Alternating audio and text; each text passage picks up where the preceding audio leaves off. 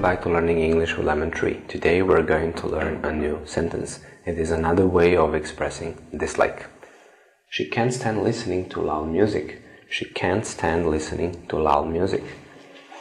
She can't stand listening to loud music. She can't stand listening to loud music.